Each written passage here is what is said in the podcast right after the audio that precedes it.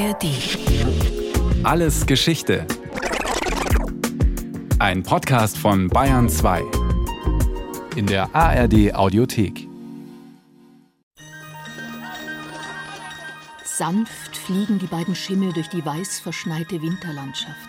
Auf dem einen Aschenbrödel im weiß bauschigen Brautkleid mit blitzendem Diadem in den wehenden braunen Haaren.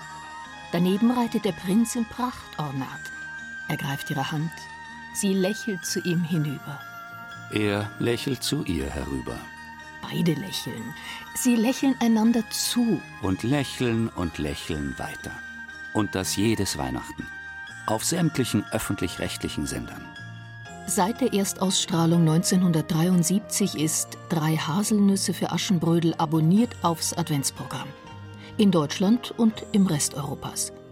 Generationen von Kindern haben im Fernsehen verfolgt, wie das arme, schmutzige Mädchen Tag und Nacht im Gutshaus schuften muss für die böse Stiefmutter und die hinterlistige Stiefschwester, bis sie schließlich in den Armen des Königssohns landet. Alle Weihnachten wieder. Aus jeder Zaubernuss purzelt ein neues Gewand.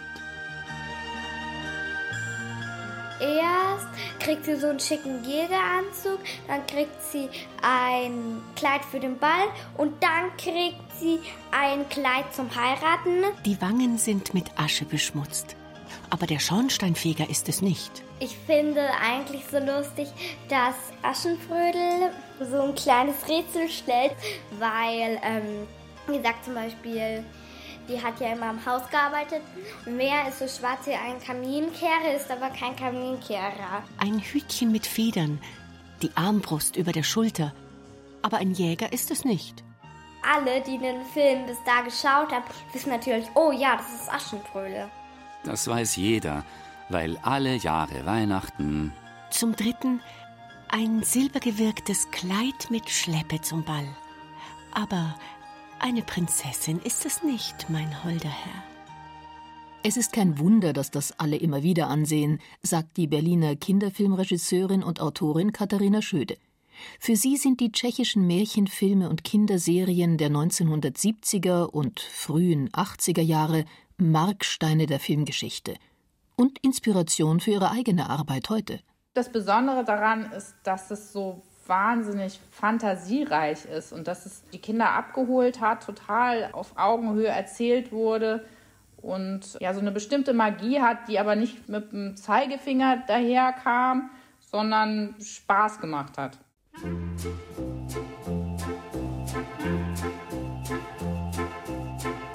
Die kleine Meerjungfrau, Prinz und Abendstern, der dritte Prinz, der Salzprinz, Däumling. Die tschechische Kinderfilmbranche boomt in jener Zeit und bringt Stars hervor wie Aschenbrödel-Darstellerin Libusche Schawrankova. Im Folgejahrzehnt und darüber hinaus Dauerprinzessin auf den Bildschirmen. Auch in den prominent besetzten Reihen für Kinder geht es magisch und märchenhaft zu. Pan Tau, der fliegende Ferdinand, Luzi, der Schrecken der Straße. Die Prager Filmstudios Barandov produzieren damals einen Hit nach dem anderen. Immer nur stetig nach oben führt der tschechische Weg zum Erfolg allerdings nicht.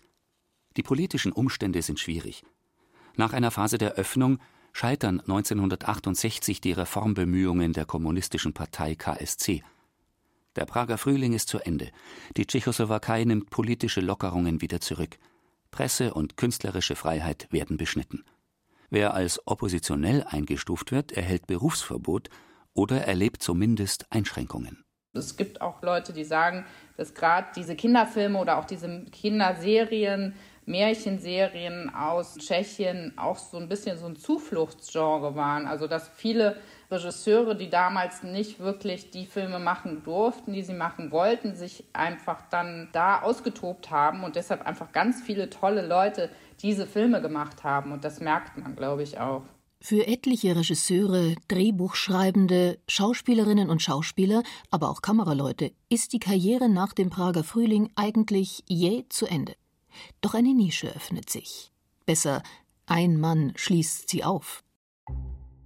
Ota Hoffmann, national gefeierter Kinder- und Jugendbuchautor, der in dieser Rolle sämtlichen politischen Umstürzen trotzt. Seit 1955 arbeitet der Prager als Dramaturg für Kinderfilme in den renommierten Filmstudios Barrandov. Dort wird er Leiter der Kinderfilmproduktionsgruppe. Auf einem Filmfest Mitte der 60er Jahre lernt er den Kinderfilmverantwortlichen des Westdeutschen Rundfunks kennen, Gerd Müntefering. Die beiden verstehen sich sofort, tauschen sich über mögliche Kooperationsprojekte aus. Die Telefone zwischen Köln und Prag stehen nicht mehr still.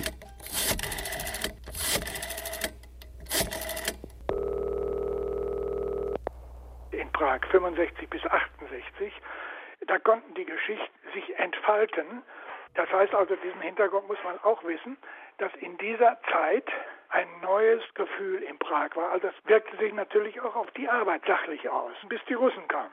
Die Russen kamen 68, die Drehbücher waren fertig und ich hörte dann im Radio, dass die Truppen des Warschauer Paktes sich breit machten. Drei Wochen bangt Müntefering in Köln um gemeinsam verabredete Drehpläne dies und jenseits der Grenze. Plötzlich erhält er wieder ein Besuchsvisum. Die Zusammenarbeit zwischen Ost und West im Kinderfilm geht weiter und nimmt nach dem Prager Frühling richtig Fahrt auf.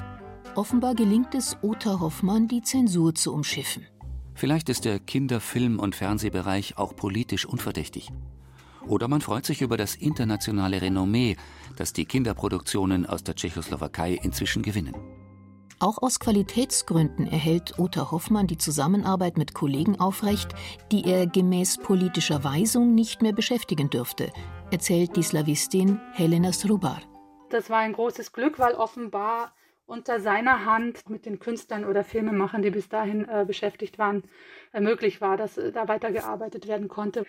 Ähm, und es ist dann praktiziert worden unter Otta Hoffmann, dass man beispielsweise Drehbücher von verbotenen Autoren unter anderem Namen umgesetzt hat. Zum Beispiel die drei Haselnüsse für Aschenbrödel waren von František Pavlicek geschrieben und äh, der durfte eben nicht mehr arbeiten und das wurde dann unter einem anderen Namen gemacht.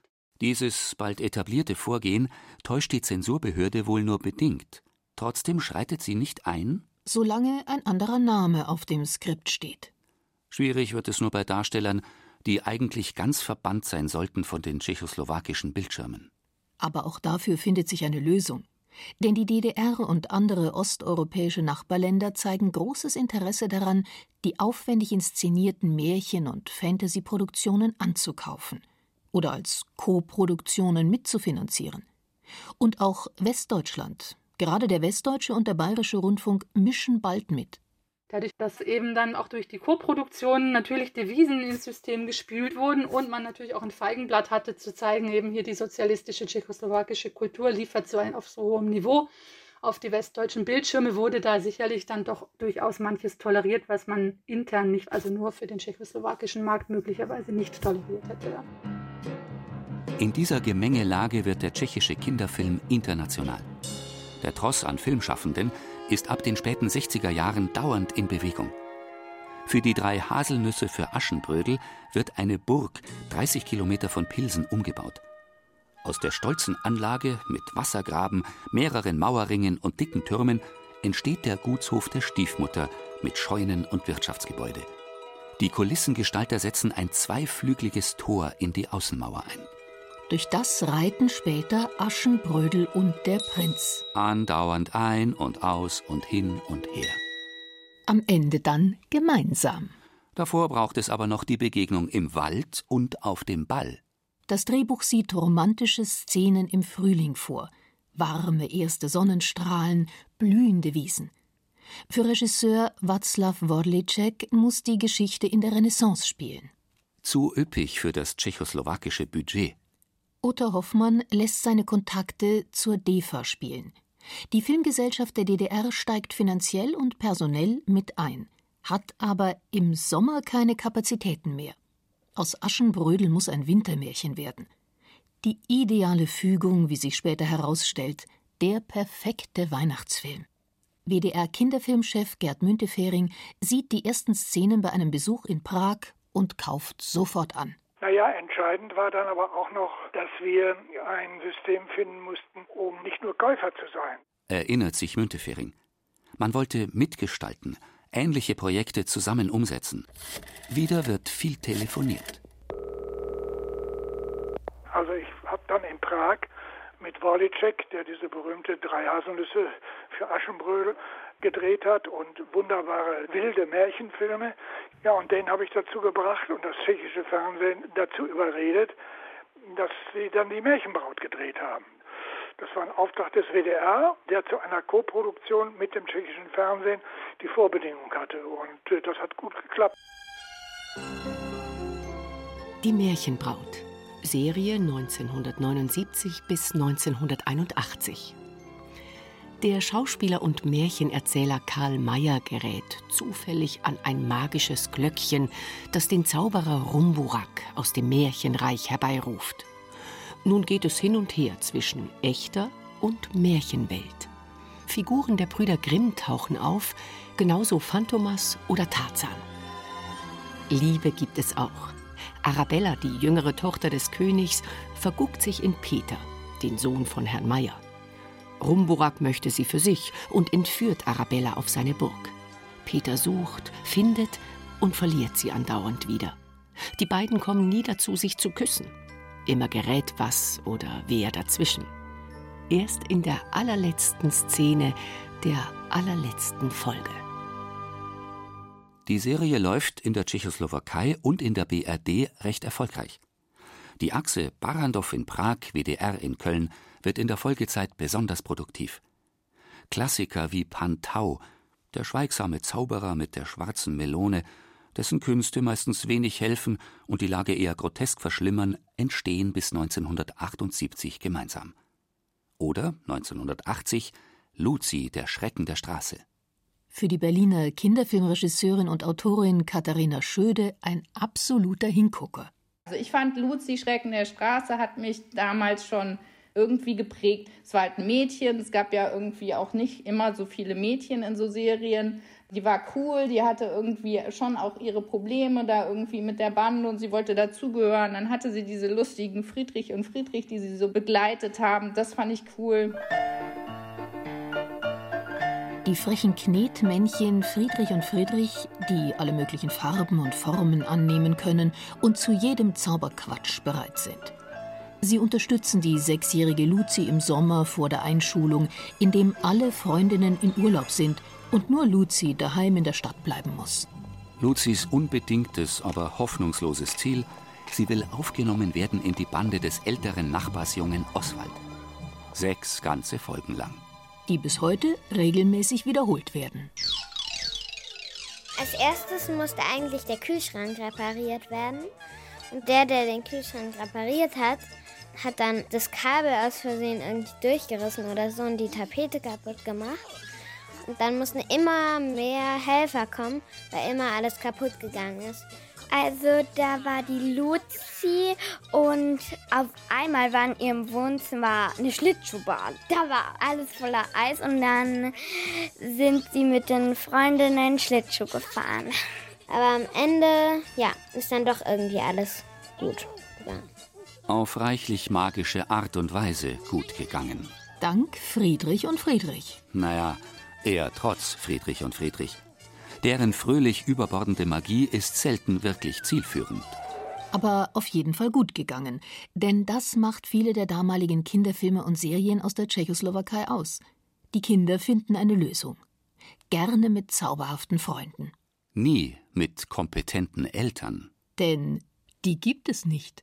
Die Mama, also als erstes schimpfte total und dann ist sie wieder total nett. Schnell schimpft, dann wieder nett. Und der Papa ist manchmal nett und manchmal auch so unsicher. Und einmal hat er zu der Mama von der Luzi gesagt, das ist nichts für dich. Also ich finde die Eltern nicht so toll. Für die jungen Hauptfiguren heißt das, sie müssen selber ran. Zum Beispiel Tintenfische im zweiten Stock in der gleichnamigen Serie im Zaum halten. Außerirdische unbemerkt durch den irdischen Alltag lotsen wie in Die Besucher. Da wird geflogen und verwandelt, hergezaubert und in Luft aufgelöst. Aus heutiger Sicht sieht das alles sehr nostalgisch und ein bisschen niedlich aus, aber es waren einfach für damalige Zeiten unglaublich Sachen, die da ausprobiert wurden mit Special Effects und mit Knete und mit Matte Painting und Kameratechnik wurden da fantastische Sachen erzählt in Science-Fiction und Fantasy-Serien und Filmen, die auf jeden Fall wegweisend waren. Schwärmt die Berliner Kinderfilmerin Schöde. Vom Technischen es sind halt diese Barandorf-Studios da in Prag immer schon toll gewesen. Und das ist jetzt, glaube ich, nichts Spezielles da in dem Genre, ähm, sondern die hatten einfach tolle Leute, die da viel ausprobiert haben. Speziell auch in Produktionen für Kinder. Während die in der BRD in den 1960er, 70er, ja noch 80er Jahren vor allem didaktisch daherkommen und kaum Sendeplätze erhalten, darf sich der tschechoslowakische Kinderfilm thematisch und technisch austoben, erklärt die Slawistin Helena Srubar. Man muss es anders sagen, dass nämlich im tschechoslowakischen Filmschaffen der Kinderfilm nicht eine Kategorie B war. Also das galt genauso als künstlerisch anspruchsvoll schon vor 68 wie hinterher. Das heißt, es haben Kameraleute wie auch Schauspieler in allen Bereichen gespielt. Deshalb waren auch diese Produktionen in der Tschechoslowakei so beliebt. Die Schauspieler kannte man zum Teil aus dem Nationaltheater und aus den Erwachsenenfilmen und so weiter und so fort. Also das war nicht, dass man gesagt hat, für Kinder muss man irgendwie ein extra Repertoire haben oder es sei eben künstlerisch weniger wertvoll. Na, das hatte den gleichen Anspruch. Anders als in Deutschland steht die Kategorie Märchen im Film gleich auf mit Drama. Märchen haben in der tschechischen Kultur einen hohen Stellenwert, waren immer zu Hause im Theater und in der Hochliteratur. Abstruses, Unerklärliches, Gruseliges, Zauberhaftes, Wunderbares, ohne schweren didaktischen Überbau.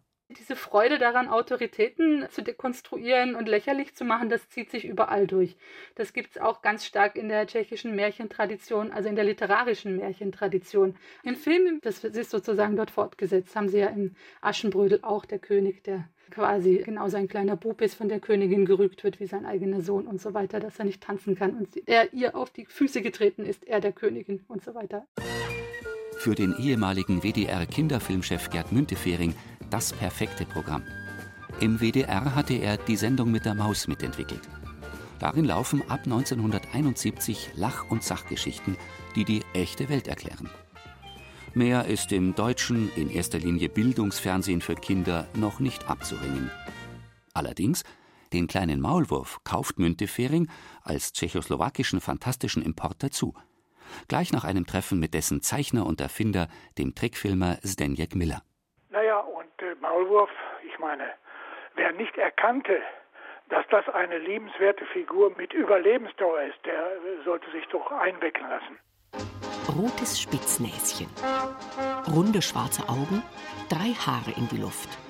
So tapst der kleine Maulwurf vergnügt durch Wald und Wiesen. Mit seinen besten Freunden Hase, Igel und Maus erlebt er meist unaufgeregte Abenteuer. Ein Picknick im Regen, einen Badeausflug an den See. Manchmal trifft er auf Menschen oder wird mit dem so ganz anderen Leben in der Stadt konfrontiert. Damit er überall auf der Welt verstanden wird, spricht der kleine Maulwurf nicht. Sein glucksendes Lachen ist sein Markenzeichen. 65 habe ich das gesehen. Da habe ich gesagt, okay, wir kaufen also auch die nächsten Filme Option. Ich habe gesagt, der WDR kauft ihn und der Etat war ja da. Naja, und diese Figur entfaltete sich dann. Ich habe auch längere Geschichten mit ihm gemacht. Herzige Geschichten. Traurige versöhnliche Geschichten über ein gutes Miteinander. Wie der kleine Maulwurf bleiben viele Serienfiguren und Kindersujets aus der Tschechoslowakei weitgehend fantastisch ideologielos. Ihre Macher sind oft Regimekritiker, die nach dem Prager Frühling ins Kindersegment ausweichen. Sozialistische Propaganda zu verbreiten, liegt ihnen fern. Was dagegen für das Publikum daheim, aber auch in den östlichen und westlichen Nachbarländern funktioniert, ist das grundsätzliche Ideal der Freundschaft, die mehr zählt als schnödes Geld. Manch ein Bösewicht in Pantau fährt schon mal Mercedes und spricht mit englischem, französischem oder italienischem Akzent, übrigens nur im tschechischen Original. Trotzdem erzählen die wenigsten Serien und Filme den Kapitalismus als das Böse eher den einzelnen Kapitalisten, dem es um Geld und damit um persönliche Macht geht. Beispiel? Der fliegende Ferdinand, Serie 1983-84. Der junge Ferdinand wird von einem Meteoriten verschluckt und auf den Planeten der Blumen befördert. Von dort bringt er Zaubergewächse mit. Riecht er an der einen Blume, kann er fliegen. Schnuppert er an der anderen, wird er erwachsen und sieht aus wie sein Vater. Sein Lehrer will auch solche Blumen, um die Menschheit zu retten. Die Kinder unterstützen das. Der Friseur ums Eck jedoch stiehlt die Blumen, um sie ohne Rücksicht auf nichts und niemanden zu Geld zu machen. Es siegt die Gerechtigkeit, nicht der Egoist, der sich bereichern will. Ein Motiv, das Ost und West damals verband, sagt die Slawistin Helena Strubar. Wie überhaupt die tschechoslowakisch-deutschen Kinderserien und Filme der 1970er und 80er Jahre zur Völkerverständigung beitrugen. Meine Eltern sind 1969 aus Prag emigriert und ich bin zweisprachig mit Tschechisch groß geworden. Und zusätzlich zu der allgemeinen Faszination für diese Serien war das für mich total schön, wenn quasi von der anderen Seite vom Eisernen Vorhang da so ein Gruß kam und auch plötzlich meine Freundinnen damit etwas anfangen konnten, weil über tschechische Kultur war zu dem Zeitpunkt eigentlich ansonsten ja nicht viel bekannt oder präsent und das hat mir natürlich sehr gut gefallen. Heute gefallen diese Serien und Filme immer noch. Manche Tricktechnik mutet im Computerzeitalter vielleicht etwas nostalgisch und langsam an. Dafür geht von den märchenhaften Geschichten nach wie vor ein Zauber aus. Drei Haselnüsse für Aschenbrödel zum Beispiel. Wenn Aschenbrödel und der Prinz auf ihren Schimmeln Seite an Seite durch den Schnee reiten. Ihr weiß-bauschiges Brautkleid flattert im Wind. Sie halten sich reitend an den Händen und lächeln sich an. Weil sowas in echt nicht geht, mussten die Schauspieler beim Dreh auf dem Bauch eines Kameramanns sitzen. Der wurde auf einem Schlitten gezogen und filmte sie von unten nicht so romantisch. Aber im Film funktioniert es. Der wichtigste Weihnachtsfilm. Auf sämtlichen Sendern. Alle, Alle Jahre, Jahre wieder.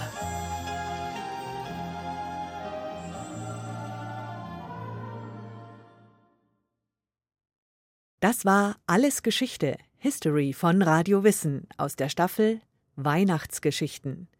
Diesmal mit der Folge Deutsch-Tschechische Fernsehmärchen von Susi Weichselbaumer. Gesprochen haben Julia Fischer, Friedrich Schloffer und Katja Schild. In der Technik war Susanne Herzig, Regie Susi Weichselbaumer, Redaktion Andrea Breu.